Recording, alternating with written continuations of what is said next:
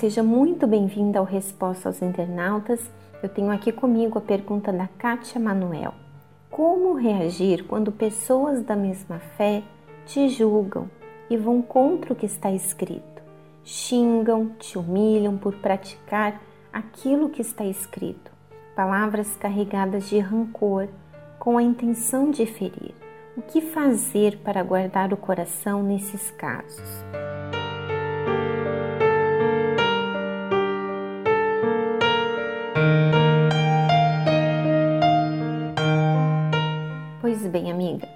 Igreja física é um espaço aberto a todas as pessoas.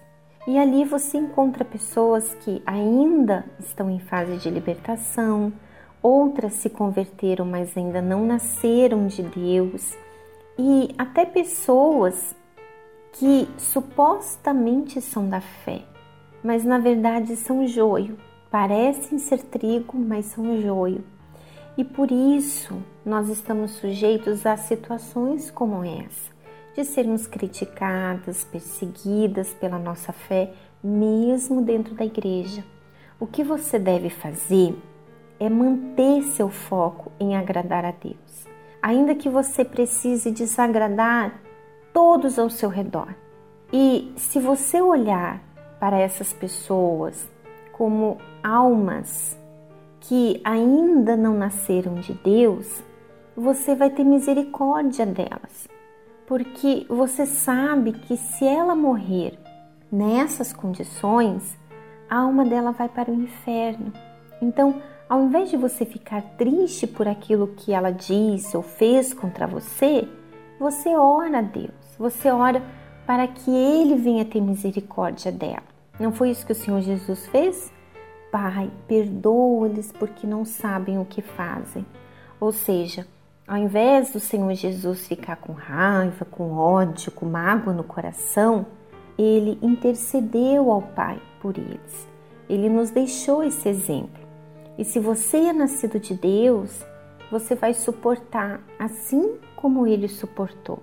Mas, por outro lado, eu também gostaria de chamar sua atenção para algo que eu considero muito importante. Sempre que eu ouço algo a meu respeito, principalmente quando alguém aponta um erro meu, por mais que essa pessoa seja endemoniada, e que a sua intenção seja de me ferir, de me acusar, porque eu quero agradar a Deus, então eu reparo em mim, eu me avalio em relação àquelas palavras que eu ouvi a meu respeito. Eu avalio a minha vida, peço para Deus me mostrar o que o meu orgulho não quer que eu veja. Porque o orgulho ele faz isso, ele faz você pensar que está todo mundo errado e você é certinha. Eu lembro e vou até partilhar com vocês aqui uma situação que eu vivi quando eu estava lá em Portugal, evangelizando com um grupo de pessoas e eu atravessei a rua fora da faixa de pedestres. E uma senhora que estava junto com a gente evangelizando, na hora ela me repreendeu. Se eu não me engano, essa mesma senhora, ela até manifestava com demônios nas reuniões. Na hora que ela me chamou a atenção, é claro, meu orgulho foi envergonhado ali diante de todas aquelas pessoas, mas eu considerei as palavras daquela senhora. Ela estava certa, eu é que estava errada. Então, minha amiga, se você realmente quer agradar a Deus, ore pelas pessoas que te fazem mal, aquelas que criticam a sua fé, mas sempre que você ouvir algo a seu respeito, se autoavalie. Não despreze essas palavras. Essa autoavaliação é um investimento em você mesma, ainda que ela tenha falado algo com a intenção errada.